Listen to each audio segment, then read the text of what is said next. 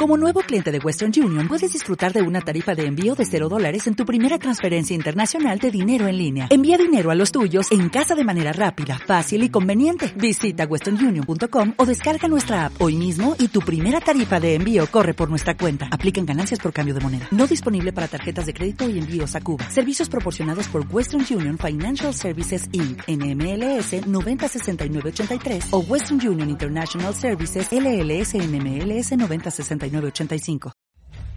la Voz Universal TV presenta.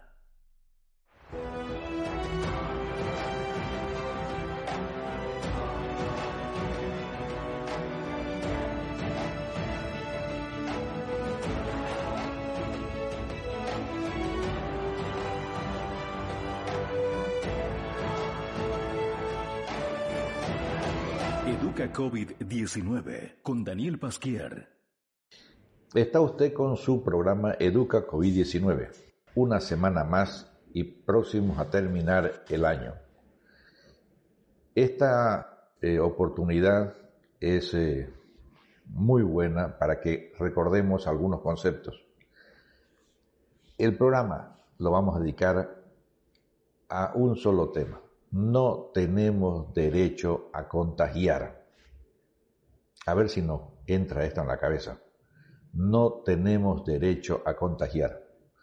Porque seguimos viendo todo un debate, no solamente en el WhatsApp, que ahí se escribe cualquier cosa, sino hasta en los medios más tradicionales que se piensan un poco más las notas, hablando de nuevo de lo mismo que hay gente que está en contra de las vacunas, que se manifiesta en contra de las vacunas, bueno, y que hasta un premio Nobel de Medicina ha dicho que nos vamos a morir en dos años todos. Yo creo que muchísimo firmaríamos ya si nos garantizan que vamos a vivir dos años. Pero en fin, así está la cosa. Por supuesto, no leen lo que siguen los distintos artículos, declaraciones de los mismos científicos, donde cuando uno dice una cosa sale mínimo 10 del mismo peso científico, buscando los argumentos que ubican esa declaración en su contexto. Y no quiere al final decir nada de lo que la gente le está sacando en los medios de comunicación sociales. No tenemos derecho a contagiar.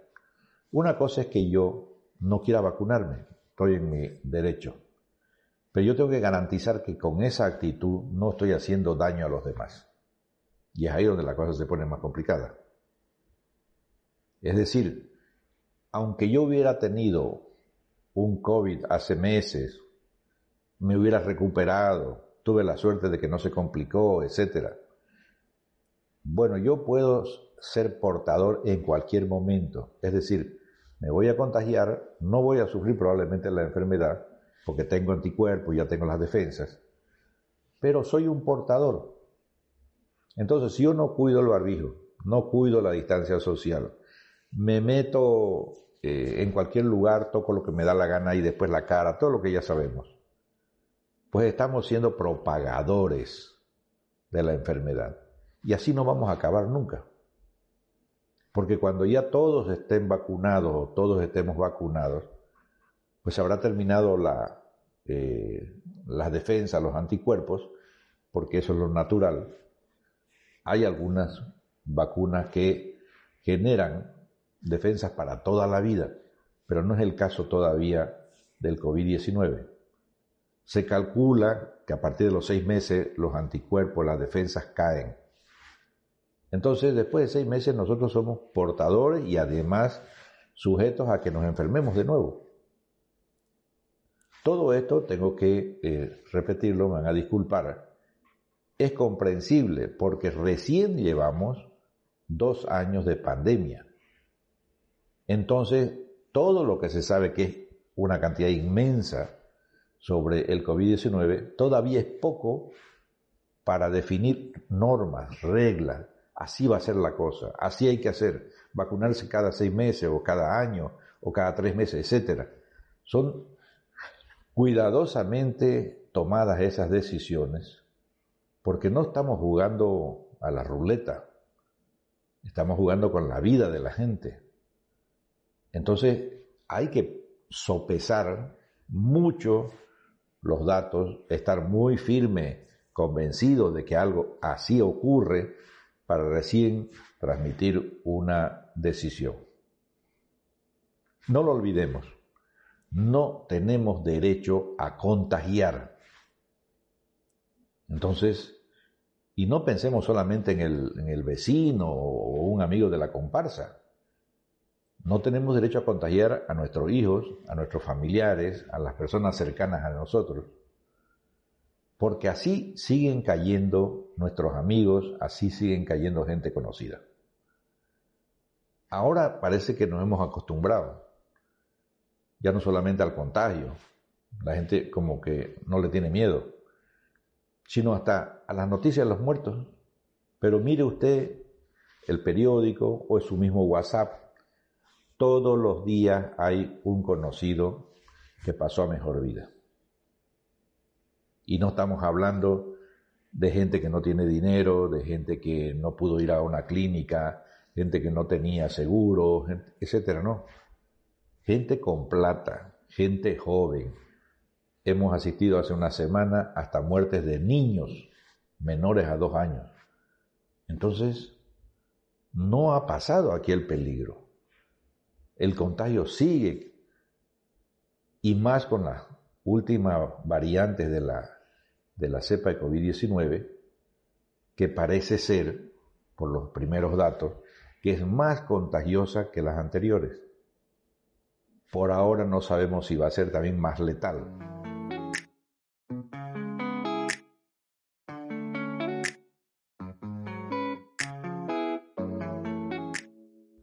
De hecho, están subiendo los, los números de muertos en la misma curva que los contagios. Entonces parece que no va a ser tan benigna.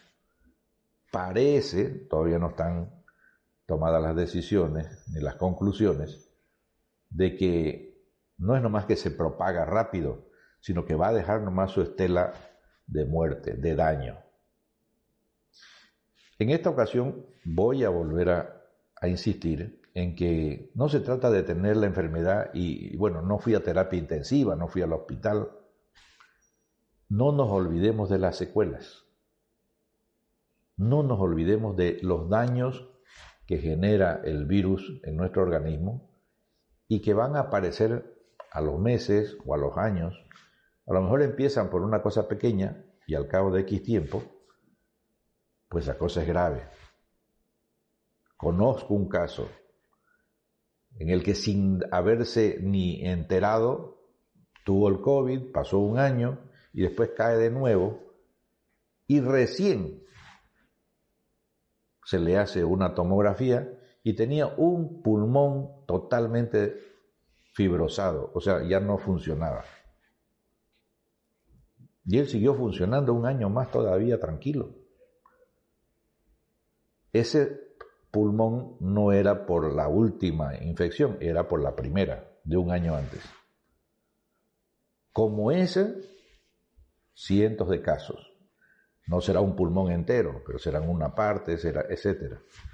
Nos van limitando nuestras capacidades. Entonces, tomémoslo en serio. Cuidémonos y cuidemos a los nuestros. En un eh, segundo segmento de este programa vamos a comentar en más extensión el mismo tema.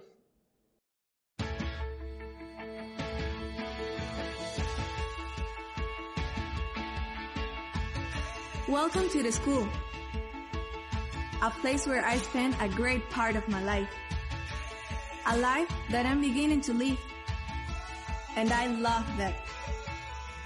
All my days are not the same and we learn new things every single day. Everything we learn always remains with us. Our values are honesty, respect, and gratefulness. My school, my family. Welcome to St. Thomas College.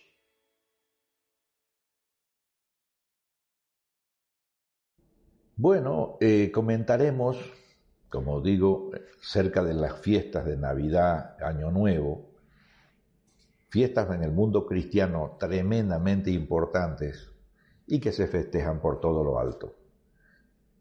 Quizá cada vez menos con el sentido religioso que tiene la Navidad y cada vez más con petardos, cohetes, ¿eh? perros ladrando y gatos huyendo, etcétera, pues el año nuevo. Pero bueno, esa es la realidad. ¿Y por qué menciono esto?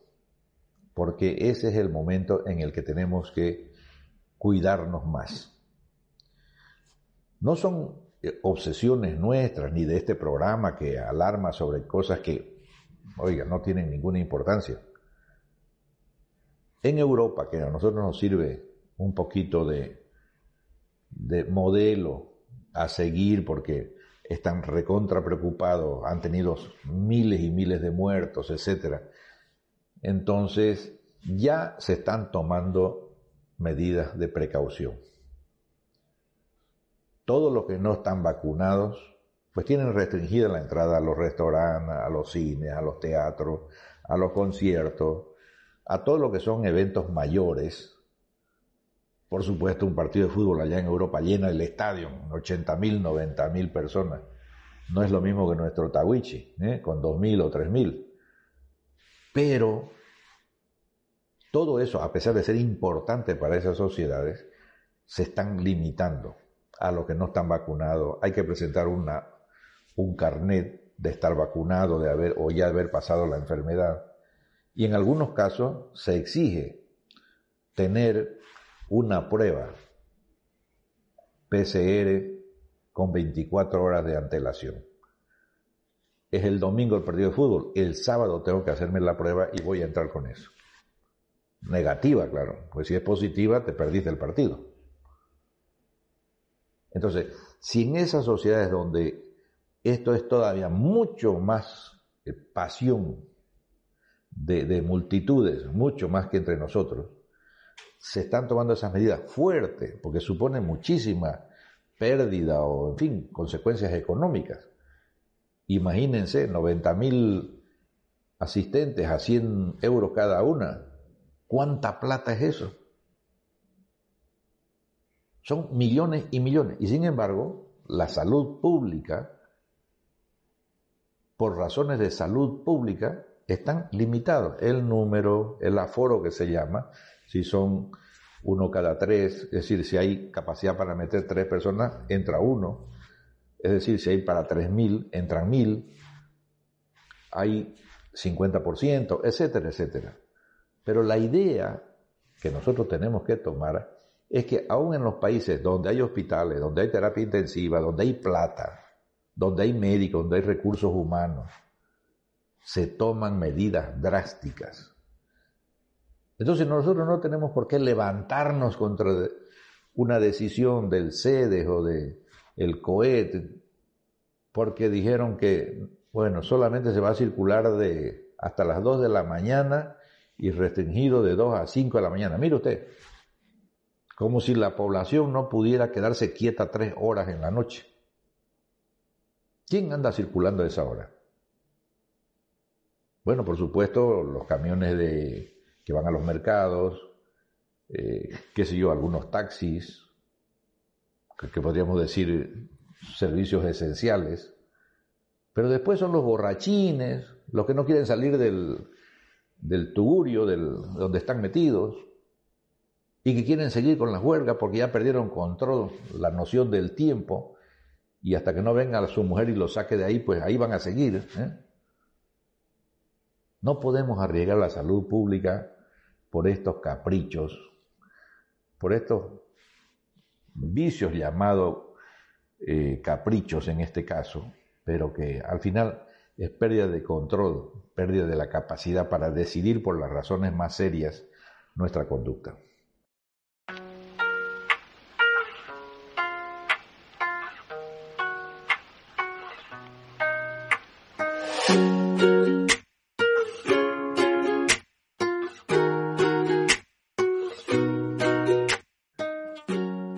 Cerrar este tema solamente recordándoles que, ya no es España, Alemania o Inglaterra, no. La Organización Mundial de la Salud ha advertido que hasta el primero de marzo probablemente en Europa mueran 700.000 personas. ¿Se da cuenta? No estamos hablando de 2, de 3, de 15, de 20, de 1000. 700.000 personas. Ese es el costo, ese es el precio del desorden social. Ese es el precio de no querer cuidar las cosas elementales. Y, y seguir en ese tren de desordenado de vida. Bueno, nosotros no somos Alemania, etcétera, ¿no?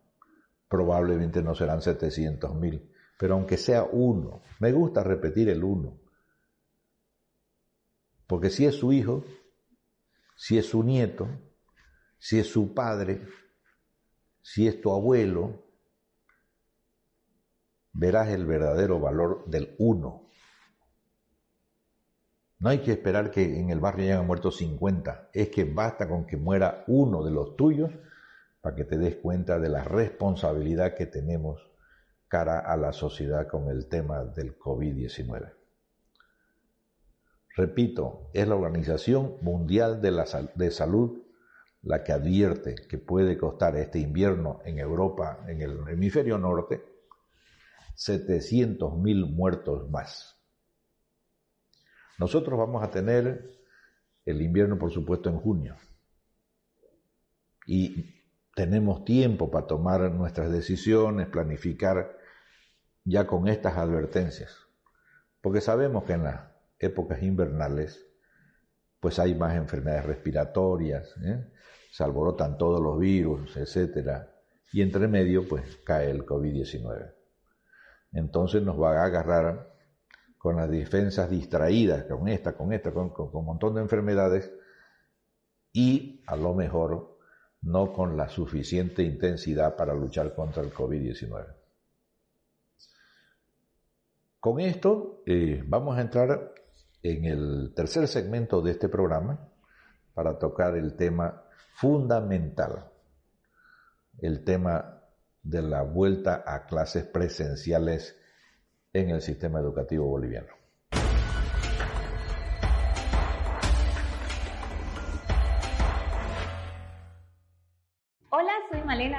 Y te invito a leer la novela Entre dos mundos. En la novela Entre dos mundos tenemos a Lucía y a Darío, separados por miles de kilómetros, pero hermanados por sus raíces, uno de Santa Cruz de la Sierra, Bolivia, y otro en Santa Cruz de la Sierra, España. Se encuentran por la versatilidad de las redes sociales. Aunque su amistad es virtual y nunca se han visto personalmente, descubren que están unidos por la sangre de sus antepasados y las raíces de sus pueblos. Te invitamos a descubrir esta hermosa novela de la escritora española Isabel Jiménez González. Entre dos mundos, publicada simultáneamente en Bolivia y España, corriendo la edición boliviana a cargo del ICE.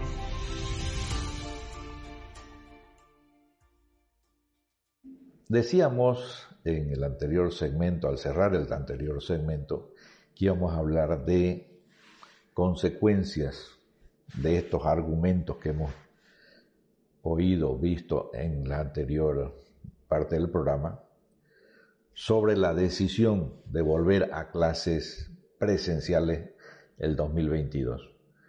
Esto no lo traigo por capricho, pero es que me preocupa que a nivel del Ministerio de Educación, ahora, faltando dos meses prácticamente para que empiece el año escolar, ya se esté hablando de que se va a empezar el primer día de febrero, el primer día de clase con clases presenciales. Caray, si, si, si en cuestión de una semana, de dos semanas, cambian tanto las condiciones, ¿cómo podemos prever en un país donde la estadística es un poco el cuento, donde no tenemos datos fiables, donde vivimos un poquito de lo que ocurre alrededor nuestro y sacar de ahí pues alguna práctica, alguna experiencia que nos sirva? ¿Cómo podemos hablar de que el primer día de clases va a ser presencial el 2022. Muchos países han recibido con atención lo dicho por las empresas farmacéuticas, las que fabrican las vacunas, las que están investigando nuevos medicamentos. Y probablemente, dicen, estará controlada la pandemia a finales del 2022. Entonces, hablar de que va a haber clases el primero de febrero o el primer día de clases de febrero es, es muy aventurado. Y sobre todo se levanta una expectativa que no es buena. Es como cuando usted le dice a su hija, cuando cumplas los 15 te voy a regalar un apartamento, ¿no? Bueno, ojalá tengas con qué comprar el apartamento, porque si no lo compras para los 15, eh, vas a ver la que te va a pasar. No prometamos lo que no podemos asegurar, de lo que a lo mejor no tenemos suficiente información, de lo que a lo mejor no sabemos, porque hay mucha gente eh, que es autoridad y no tiene idea ni de la pandemia, ni de los virus, ni del COVID-19, menos de las vacunas, etc. Con los niveles de vacunación que tenemos en el país, estamos lejos, muy lejos de alcanzar una inmunidad comunitaria. Países con el 85% de vacunadas en su población siguen teniendo casos de COVID-19. Y no uno, sino un pico, pequeño por suerte, pero que aparece de pronto, hay que tomar medidas en una o dos semanas, aparece otra vez otro, porque está, obviamente, entre las posibilidades que con vacunas, con, con las variantes, con las millones y millones de contagios diarios, pues se den mutaciones, aunque sean pequeñas, no muy importantes, pero se dan. Entonces ese virus que ya es un poquito distinto al anterior, bueno, otra vez hace otro piquito y otro piquito, porque son millones, millones de mutaciones. No estamos hablando de que al, virus lo vamos a ver retorcido, no, no, son, basta que un gen, eh, una, pequeña aminoácido en, en, esa estructura genética, pum, se modifique y a lo mejor ya se comporta de otra manera. Y eso lo facilita el hecho de que está circulando, sigue circulando por millones y, bueno, eh, no lo podemos, podríamos controlar parte como lo estamos tratando de hacer, pero no podemos controlarlo totalmente. Entonces yo, eh, con este comentario, lo que quiero, por supuesto, me parece que ahora las autoridades educativas miden un poquito más sus declaraciones que las anteriores. Porque con la anterior, cada semana teníamos una cosa distinta. Que ya empezamos, que ya vamos a empezar, que ya no sé. Si lo que se está tratando de huirle al bulto es de abrir los colegios, que hay que arreglarlos, ponerlos en condiciones para que los alumnos vuelvan, porque eso es más fácil que seguir implementando medios eh, de computadoras, de celulares, medios de comunicación, mejor canales, mejor internet, para que los, los chicos bolivianos, los niños bolivianos, estudien en mejores condiciones este año que en el anterior fue el 2022 mejor que el 21. Así como ha sido el 21 muchísimo mejor que el 20. Bueno, obviamente es más fácil decirlo, nos pintamos un poco las escuelas y, y ya resolvemos el tema. Pero ojo con la decisión. Tomemos en cuenta todas las experiencias de otros países que están por delante de nosotros.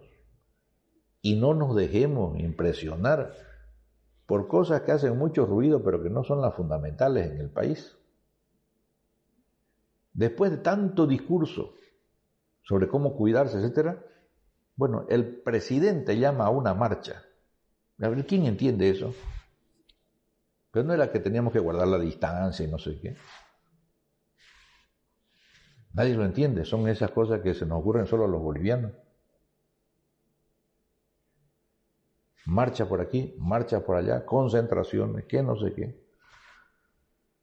Imagínense ustedes, hace unos días, dos mil pacos fueron a, Potosí. Oiga, ¿en qué van eso?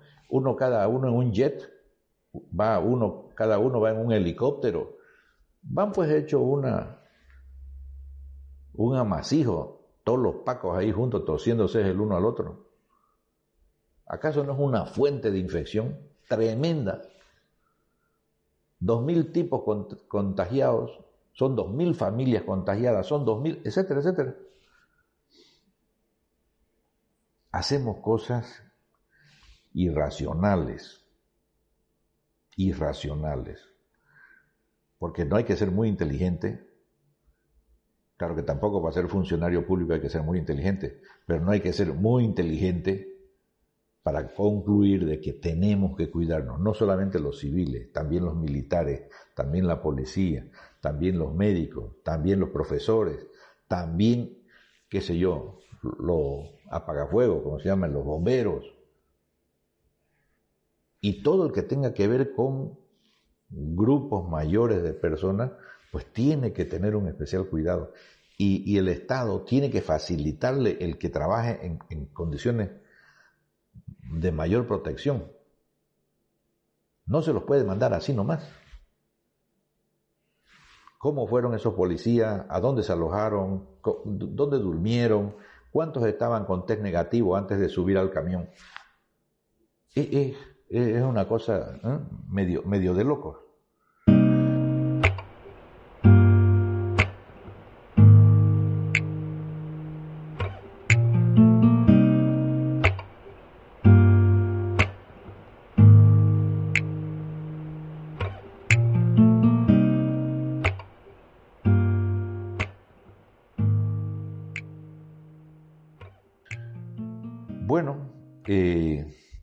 Sirva de experiencia, decíamos al principio, de que ya se contabilizan mucho los niños muertos. No solamente jóvenes adolescentes, sino niños. Por eso es que se ha lanzado ya la vacunación general a menores de 12 años hasta 5, porque ya también hay pruebas de que las vacunas funcionan y no hacen daño a niños hasta 5 años. Todavía está en estudio menores de 5, pero se va a ir a vacunar a menores de 5.